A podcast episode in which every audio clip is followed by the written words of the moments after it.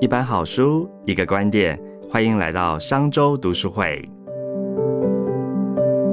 各位商周吧的朋友，大家好，又来到我们商周读书会的说书时间了。今天要跟大家来介绍一本含金量很高的书哦，《气势》，我自己也非常喜欢哦，因为这本书是集结《商业周刊》三十五年持续追踪台积电跟张忠谋的深入报道内容。张忠谋先生呢，他是在五十四岁回到台湾创业哦。经过这个三十多年的长征呢，成功的将台积电推上世界的屋顶，成为世界级的企业家。我们今天要来聊聊台积电跟张忠谋，其实不只是要关心股价，更要来看看这个张忠谋先生的这个成功心法有什么。所以特别今天邀请到了《经理人月刊》的总编辑齐立文来跟大家一起来聊聊张忠谋的思维谋略。还有它的价值哲学，先请丽文来跟大家打声招呼吧。盛总好，各位听众朋友好，我是经理人月刊的齐立文，是立文好。那呃，我想今天邀请来立文来特别来聊，我们一定要特别来聊一下这个张忠谋的成功心法，尤其是他在职场带人啊或自我学习的部分哦。那但是我想大家对于张忠谋其实都非常熟悉哦，尤其台积电股价真的是大家关注的热点哦。但是我想可不可以今天先开场的时候先请立文介绍一下大家不太知道的张忠谋又是一个什么样的人呢？对，其实现在大家很多人认识张忠谋，或者是认识台积电，都是因为这几年台积电。在世界的地位很关键哦，尤其在地缘政治底下，大家都世界各国都争取台积电去各国设厂啊。但是其实你推算一下张忠谋的年纪，假设是超过九十，不是假设，他是真的超过九十岁哦。所以其实他是在几乎在一九五零年代、一九六零年代，他就已经爬上他的职涯的高峰了。嗯，所以你就推算他可能是，也许我们很多听众朋友的阿公那辈。对，没错，已经是超过阿公了。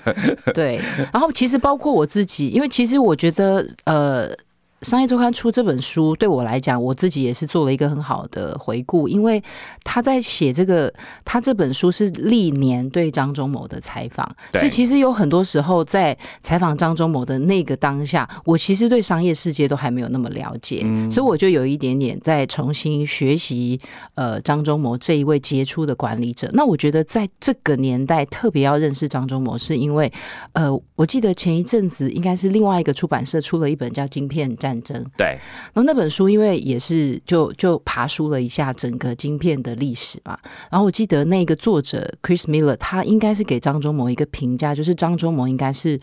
二十世纪最被低估的专业经理人。那我觉得他被低估有有那个低估的意思，应该是说其实他开创了一个这个晶圆代工的的模式，在这个世界上是很重要，尤其在这几年那个重要性是更加的。凸显哦，那其实他过去可能在张忠谋其实是浙江人哦，他其实真正回到台湾是他已经在美国有很多丰功伟业之后，他并不是在台湾出生长大的，所以其实他是经历了呃去美国念书，在麻省理工学院在 Stanford 拿到博士学位，他在 Stanford 拿到博士学位的同时，其实他也在德州仪器德仪工作，那他在德仪就爬到了大概第三第三高位，那因为最后 CEO 不是他，所以他就换到。到了另外一家公司，那大概在呃一九。八六八七年哦，我们把他延揽回来做工研院的院长。那后来大概在呃八八六呃八七八八这段时间，台积电成立，大概一九八七年左右正式成立哦。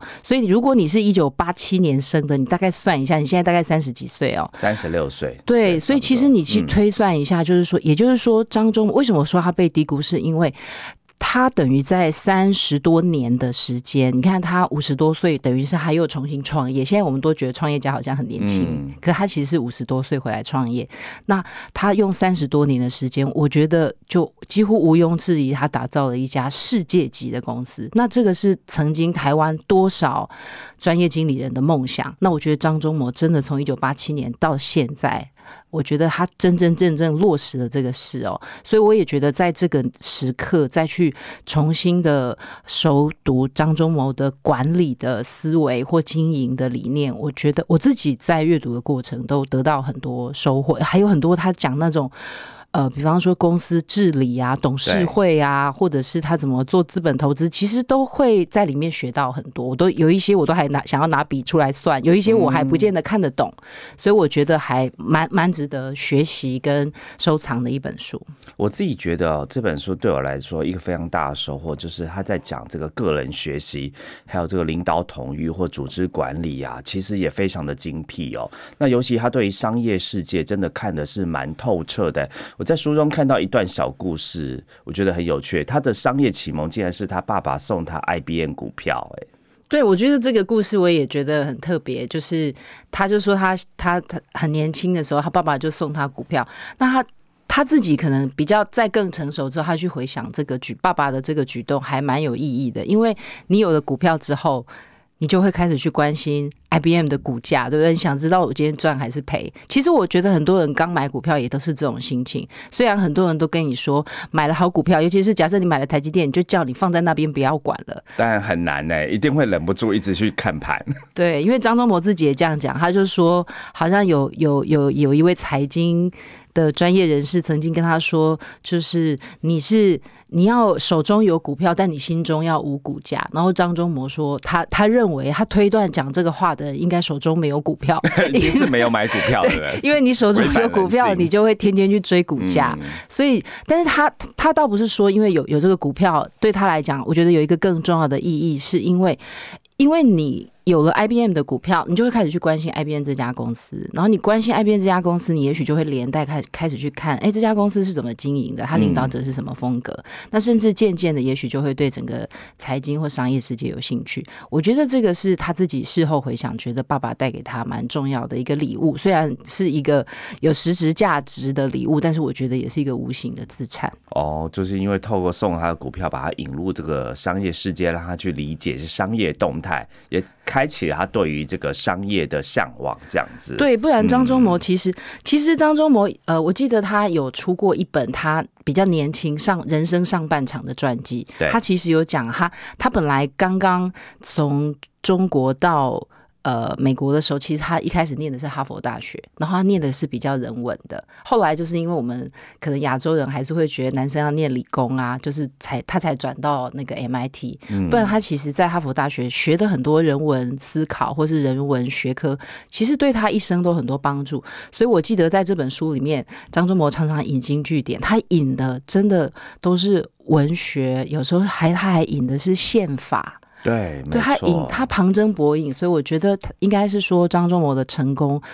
呃，大家不能只关注他很经营的那个面相，其实是因为他一辈子都在学习，而且是很广泛的、广泛的学习、多元的学习这样子。好，那其实我想要问一下哈，就是尤其我们现在这个时空背景嘛，像刚刚丽文说，地缘政治上很复杂，或我们才刚刚经历这个三年很艰苦的疫情哦，所以整个目前世界局势变化的很快，然后其实更不可预测。好，那回头来看一下这个台积电，其实在这个创业的三十五年的过程当中，有很精呃很重要的一刻，其实是在二零零八年金融风暴，整个全球经济大崩盘的时候啊，张忠谋其实就提早在二零零七年就看到整个环境的变化的状况底下哦，所以我觉得。从以前的时空背景再回回来再看一下现在哈，其实更可以看到说，哎，他的这个见识跟气势真的是蛮蛮蛮有远见的啦哈。那是不是可以请立文分享一下说，哎，如果在这个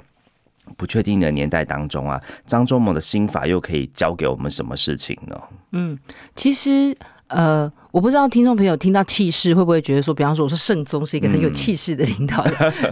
其实他，我们这个气要证明一下，气是这个容器的气，势是见识的势。那当初我们会取名叫气势的原因，就是认为张忠谋先生是气大势深。嗯，对，其实就是那个气，就是气度，很有胸襟、胸怀，然后势就是见识。所以我其实，在读这本书的时候，我也一直在。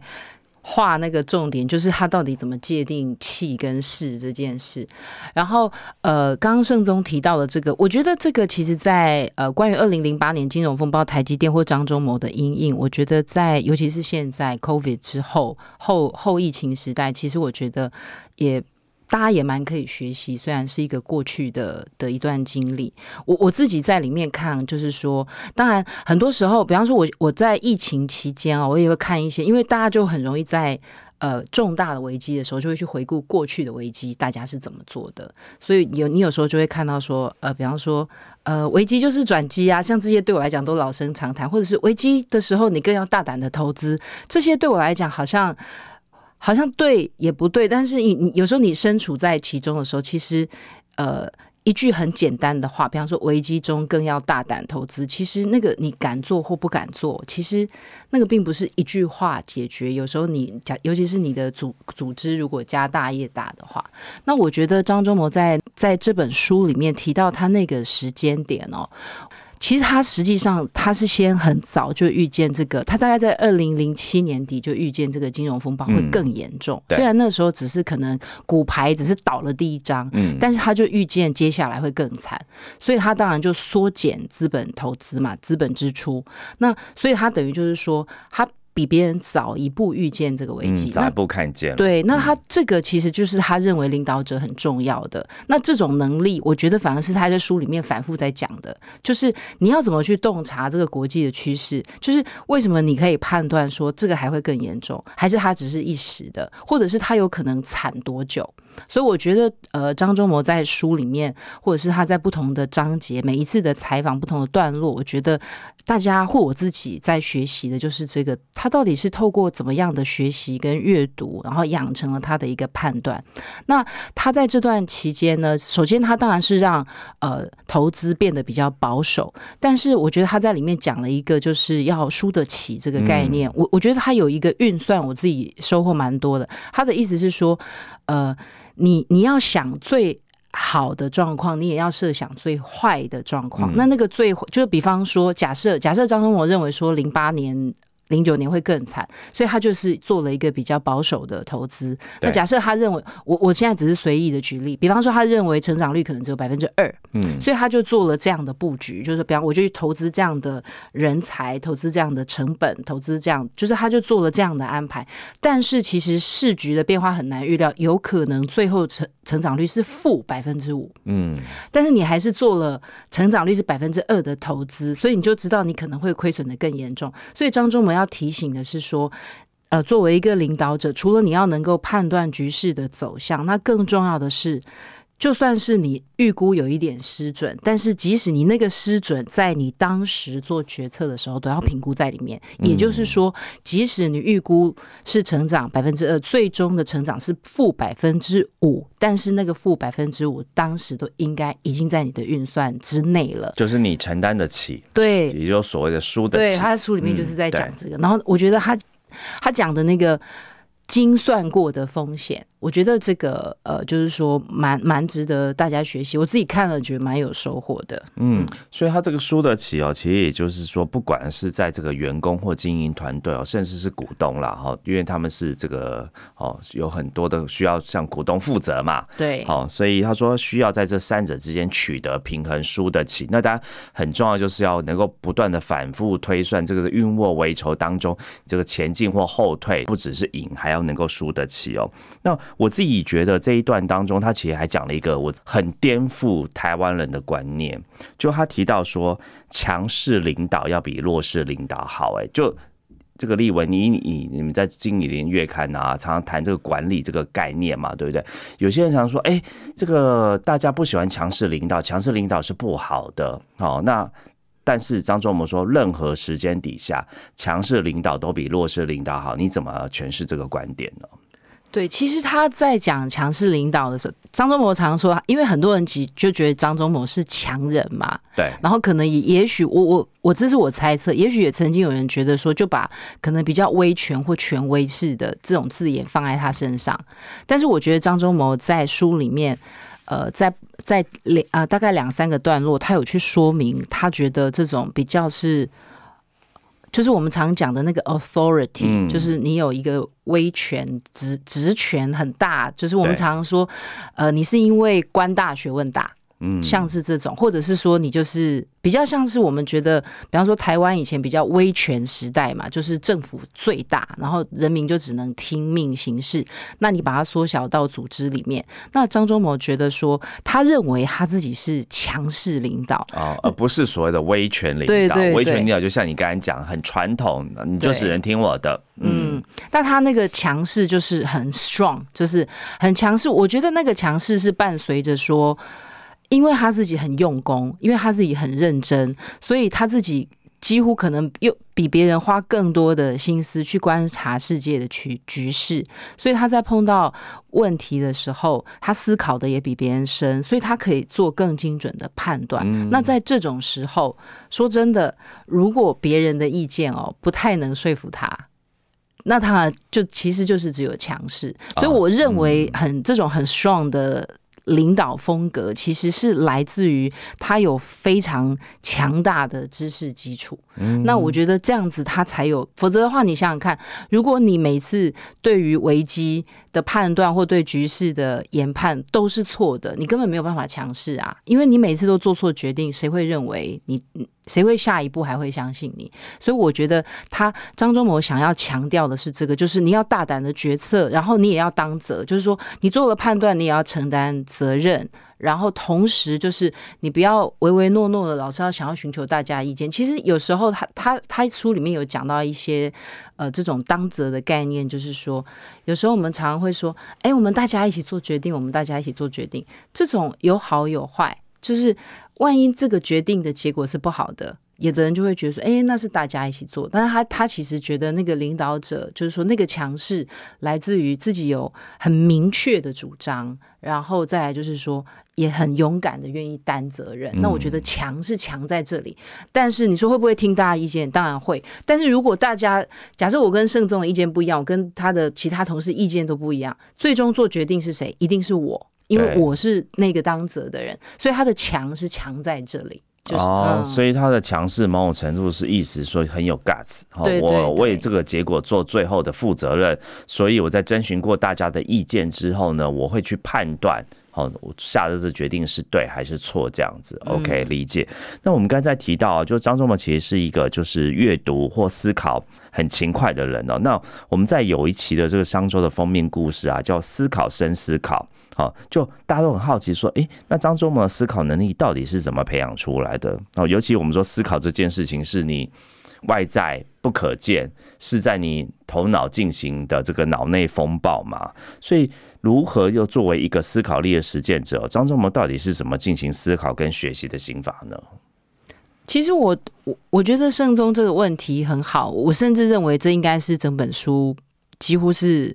如果那个重比重的话，我觉得应该有非常三分之一都在重要的谈这个。嗯，而且张忠谋常常就说，不管是他在公司，或者是他去演讲，或是他曾经在学校教书，他常常都说思考很重要。如果如果透过这一场演讲，或是这一学期的课，你们哪怕里面有一个、十个人从今以后养成思考的习惯，他都会觉得很欣慰。那他觉得思考是这样，就是说，呃，他他有讲独立思考这件事情很重要嘛？那我记得我有时候在呃。制作、编辑杂志题目的过程里面，我也常常看到有一些台湾的企业家对于工作者的要求，很多时候都会希望他们有呃批判性思考的能力啊、独立思考的能力啊、问题解决的能力。那我觉得这个其实都是相伴相生的。那大部分的主管一定不会希望说你每天带着问题来跟我要答案。对，对，所以他很强调这个。那他这个读他的思考跟学习是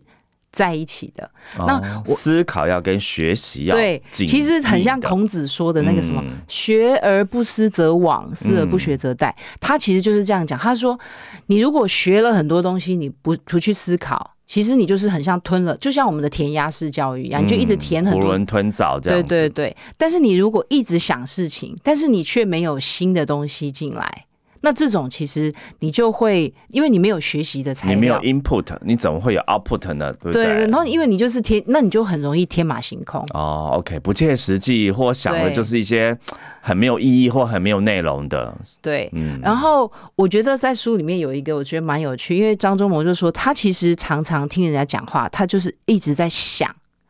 在想说他为什么这样讲，他讲这个是什么意思？我我记得有一个段落是呃，Intel 的已经过世的那个前任 CEO 格洛夫曾经来台湾，然后他那时候就讲说，他觉得呃，台湾到底要当一个科技的供应者，还是终端消费者的供应商？其实我自己现在在看，我也要。想很久，对啊，你光是讲一下就要想想，嗯，这两句话的意义是什么？那科技供应者，我们好像比较可以想象，因为台湾人很强的就是技术，对，没错，对。那因为这种表面就是表面的理解，你可以，但是到底 end user provider 是什么意思？对不对？或者是 end consumer，就是你首先要去想，他这个你你已经终端消费者，你就要稍微再想一下，然后又是终端消费者的供应商，你会觉得很奇怪，供应商不是是供应产品吗？对，我要怎么供应消费者？或者是供应用户，你就。那我觉得他就是在这个里面，他就开始去我我只是说，我只是举一个例子，他是这样子去做思考的，就是说他听别人讲话不是这样听过去，他会就算了，他会去反复思考这句话的意义跟讯息是什么。对，然后他就去思考。那他也很当然，因为他的地位很崇高，所以他确实隔天就见到了格洛夫，所以他就有跟格洛夫说：“你讲的是不是这个意思？”嗯，然后格洛夫就跟他说：“对我讲的就是这个意思。”所以我自己在这个其实看起来很。简单的小故事，我也在想，就是说，我我也觉得大家在阅读，像假设你现在在读这本《气势》这本书，其实你就是要你要很认真的去想，他到底为什么这样讲。比方说，他为什么讲独立思考很重要？对你不是只是说，不是只是照本宣科，就是我跟你讲哦，张忠谋说独立思考很重要，而是说他这个独立思考判断是你每人家讲的每一句话，或者你在做每一个决定，你读到的每一个字，你都去想，然后去。理解他为什么这样说，他为什么这样想，然后更重要的是，那我下一步可以怎么做？就是说，他很强调这个能力，所以。所以我也觉得他，因为他很用功嘛，他也常年的阅读，所以他就说，像其实，在《气势》这本书里面，其实有很多都是可能商业周刊邀请世界级的，包括杰克威尔许或是前联准会的主席对伯南奇，对对对，跟他对谈，跟他对谈。那其实张忠谋很多机会可以接触世界级的领导人，但他自己就说，因为他就是有阅读跟学习。跟思考的习惯，所以他其实常常都觉得他在跟这些世界级领导人沟通的时候，他觉得说，他都觉得自己的气势不输他们。对啊，他说：“哎，他已经阅读过他他们的这个著作或言论，他已经很理解，他也去思考过他讲的对或不对。所以他在跟人家对谈的时候，他其实并没有完全的相信对方，或是哇，听到他讲的一席话，哇，你讲的都是对的，他可以有自己的见解哦。对啊，其实我觉得这个就是呃世界级的领导人，所以我我我我觉得张忠谋可能花了一段时间，就是说。呃，这是我的推测，但是可能在书里面，我觉得隐隐约约也有这样的讯息，就是因为他在创创立呃台积电的过程里面，当然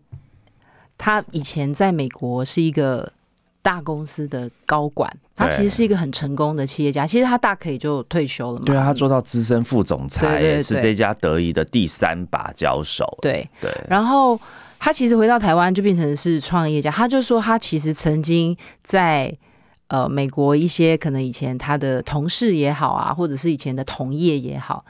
可能以前他们在美国的时候都对他很尊敬，但是后来他回到台湾创立台积电的，现在的台积电跟过去的台积电就完全完全不一样。刚创立的时候听说要钱要的很辛苦，大家都不愿意投资他们。没错，所以他就是比较像是说，他觉得那个时候可能他过去曾经的朋友都觉得。哎，你你就是在一个比较落后的地方开了一个小公司啊，所以我觉得张忠谋可能搞不好他的骨子里有一种，就是我就是要打造在台湾你们认为的小地方，打造一个世界级的企业。所以我觉得他最厉害的就是这个事，他想到了，而且他真的做到了。嗯，其实他是也是一个蛮反骨的人。对对对，嗯，那我们在提到说啊，其实刚刚呃这本气势书中啊，其实。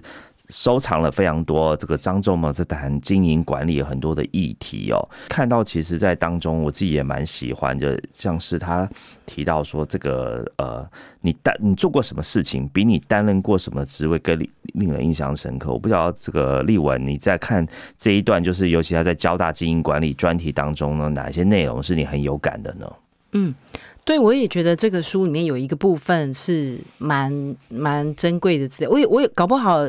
应该也很多人会很想看，就是张忠谋曾经在交大教了一学期的课，对，那商业周刊变成张教授，对，那商业周刊可能在大概一九九八年，可能嗯，你算一算的时间已经很久了，对。对，然后我我我觉得。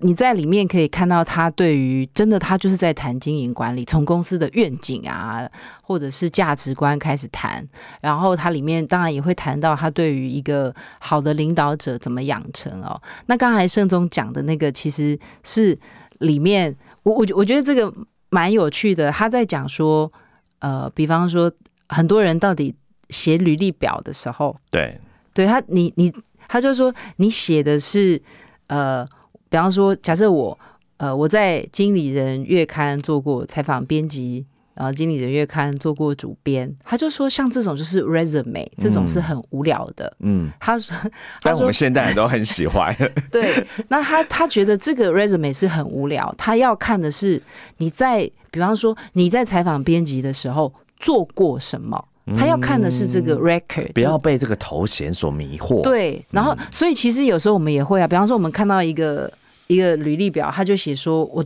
呃，比方说某个呃，比方说呃，我跟国际大企业合作过一个大专案。其实后来我们比较比较擅长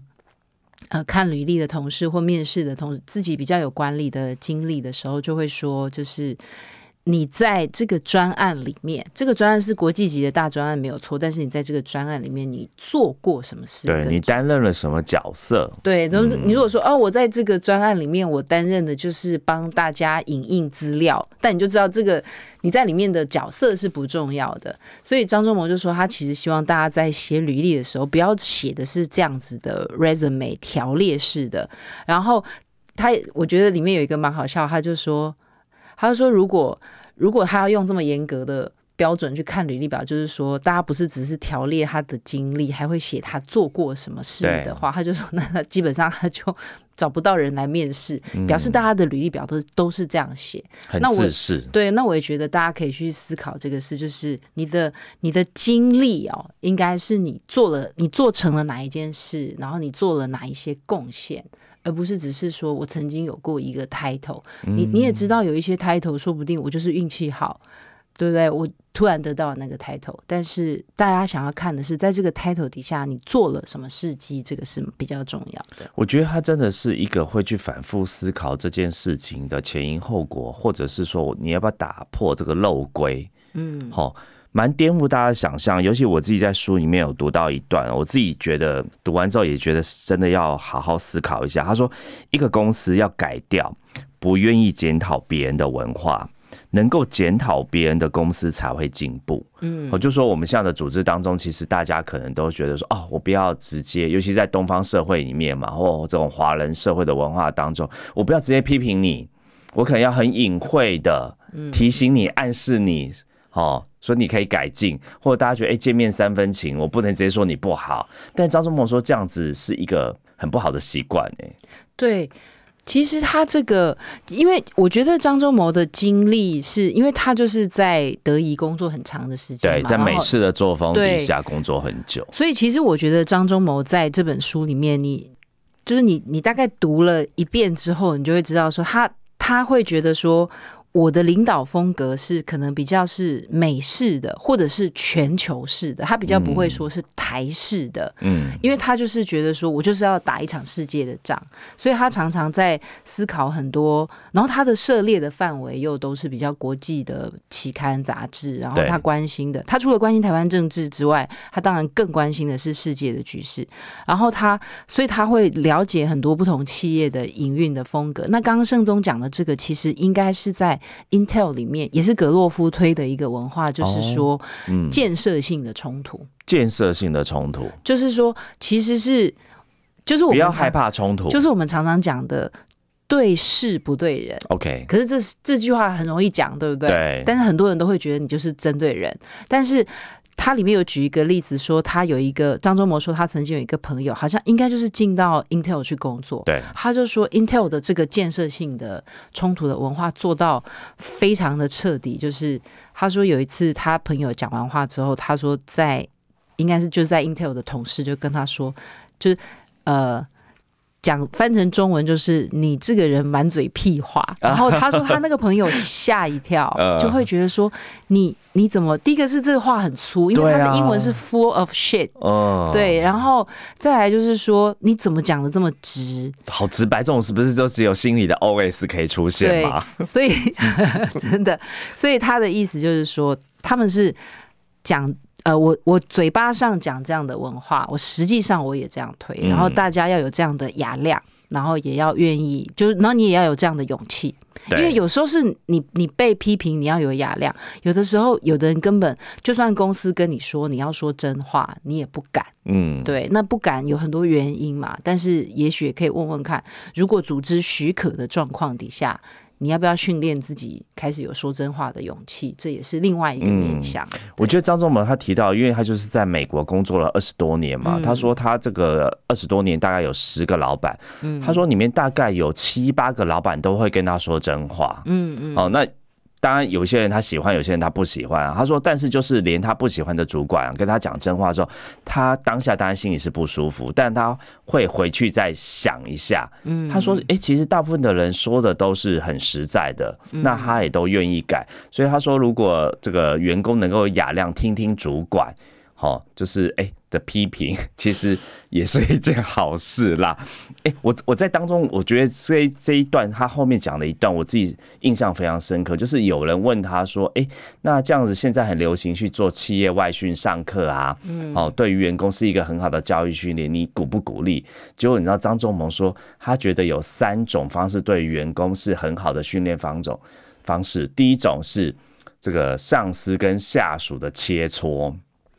我觉得，嗯，我我也觉得这个很重要，就是，而且我甚至认为是最重要的啦。对，没错啊，他想的跟你一样，就是他说这是最重要。对啊，因为其实有时候，我有时候觉得把员工放出去上课也有一点，就是派训，他很像去郊游一整天。对，但是其实我觉得。呃，主管跟他的同事整个团队这个交流，其实这他也常常在讲啊，就是说你作为一个主管，或是你在组织里面，应该要提供这种教练的或者是咨询的这对对这种这种是很重要。我觉得张忠谋应该在他的呃年轻的时候或一路走来，我觉得当然他他比较。有资历之后，他一定是扮演那个 coach 的角色。但是我觉得他在年轻的时候，像他在讲他很很敬仰的德仪的那个主管，他就会说，那个那个主管时不时就会来问他有什么状况，或者是很愿意听他讲话，然后也很愿意给他意见。那我觉得，我觉得这个是搞不好，搞不好是现现在的主管。也许要带人或带心更重要的一件事，就是你更愿意主动的去了解他们现在遇到什么状况。像也有人问他，像张忠谋接班，就是他他安排接班人之后，很多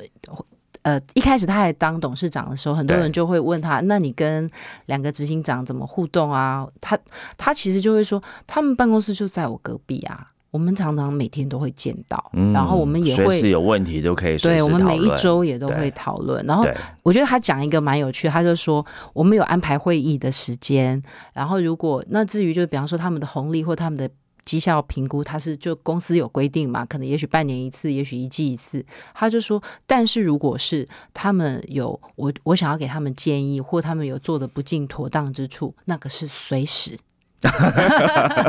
嗯，要跟这个强势领导的强人一起工作，其实也是嗯要三两三的。对，其实这个 one on one 我觉得蛮重要，可能有一些主管会觉得啊很累。对，但是其实包括我刚刚提到的格洛夫，他也很强调这个，就是说随时关心。对你不要拖了大半年、一整年，说哎，盛总，我跟你说，你八个月前有一件事情 被放生八个月，再回头看已经来不 及了。对对对，其实有时候就是说做的好或不好，就是当下鼓励或当下给建议这样。OK，好，谢谢丽文今天跟我们分享《气势》这本书，也谢谢各位听众的收听。希望透过这节内容，大家除了台积电的股价之外，你也要对于背后的经营管理可以有多一点的了解哦。那也希望张忠谋的策略性思考，还有他的价值哲学，都能对你有所启发。如果是使用 Apple Podcast 收听的朋友，也欢迎到评论区留下五星好评跟您的感想。我们下次见，谢谢丽文，谢谢，拜拜，拜拜。